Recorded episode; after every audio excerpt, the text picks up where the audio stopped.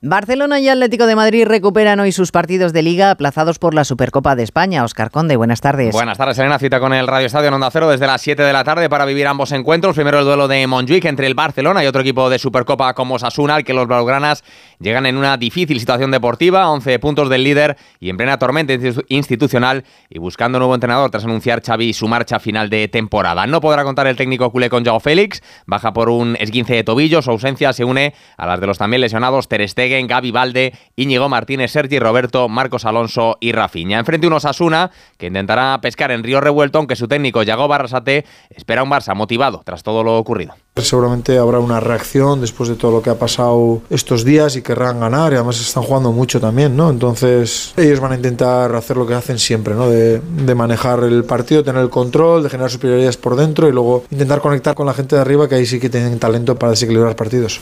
A las 9 turno para el derby entre Atlético de Madrid y Rayo Vallecano, en el que Simeone tiene bajas importantes, las de los lesionados Morata, Jiménez, Azpilicueta y Lemar. Ha entrado en la convocatoria el último fichaje del Atlético, Gabriel Paulista, el ex del Valencia, oficial ya su llegada hasta final de temporada, podría debutar esta misma noche. Buscarán los rojiblancos seguir aumentando su buena racha como locales, llevan 27 partidos sin perder, consciente de la fortaleza de su rival, el entrenador rayista Francisco.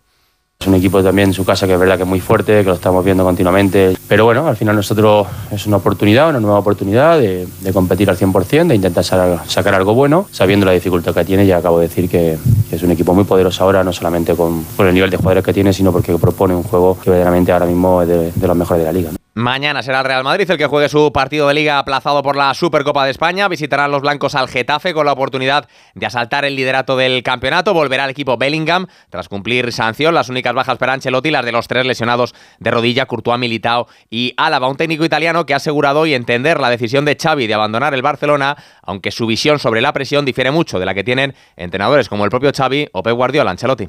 Mi primer pensamiento es respetar a todos, a todas sus decisiones, todas sus palabras. Tenemos un trabajo, creo, fantástico, con presión, es normal. Donde he sentido más presión ha sido al principio de mi carrera en segunda división en Italia. Y ahí me costaba mucho manejar el estrés. Creo que a poco a poco te acostumbra a la presión que tiene y que empieza a pensar que la presión es la gasolina para hacer mejor tu trabajo. En la Liga de Campeones Femenina, el Real Madrid se despidió de la competición con una nueva derrota, 0-1 ante el en sueco. Cierra las blancas una pésima fase de grupos en la que solo han sumado un punto en seis jornadas. Hoy el Barcelona cerrará esa primera fase en campo del Benfica. Las blaugranas que cuentan sus partidos por victorias están ya clasificadas como primeras de grupo para los cuartos de final. Y en baloncesto, en la Euroliga, el Barcelona recibe hoy a la Virtus de Bolonia. Ayer victoria del Real Madrid ante, ante Maccabi. Cayó Basconia en la prórroga en cancha del Bayern de Múnich y perdió también su partido a domicilio ante Estrella Roja el Valencia. En CaixaBank estamos presentes en más de 2.200 municipios y